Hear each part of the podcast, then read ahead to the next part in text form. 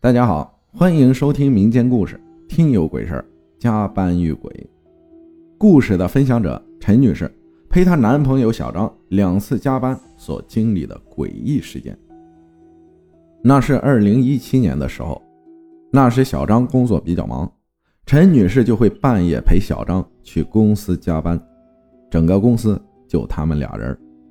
前提说一下，陈女士本身就是比较灵异的体质。遇到不干净的东西，陈女士自己会有点感觉。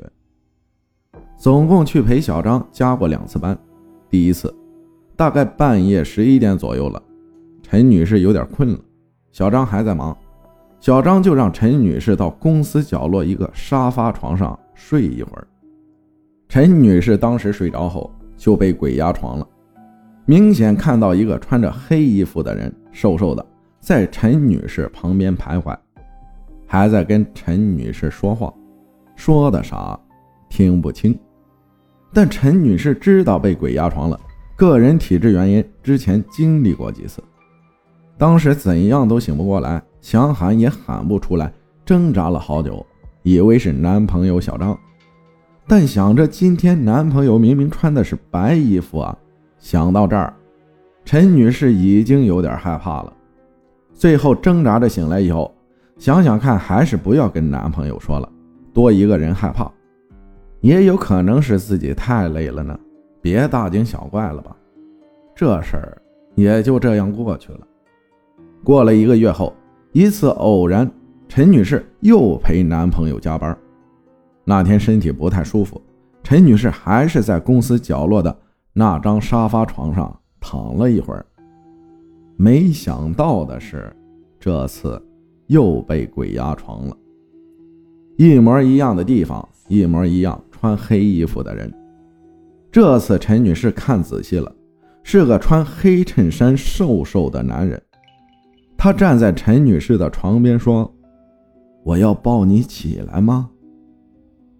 这句话让陈女士记忆犹新，然后又是挣扎，又是煎熬，挣脱醒过来后，陈女士。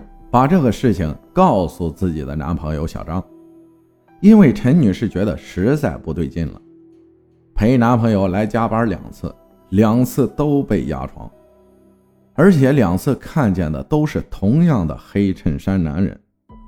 陈女士就问：“你们这栋房子之前有没有发生过事故？”小张工作的这栋楼是他爸爸以前自己开发盖的，小张说他不知道。应该不会吧？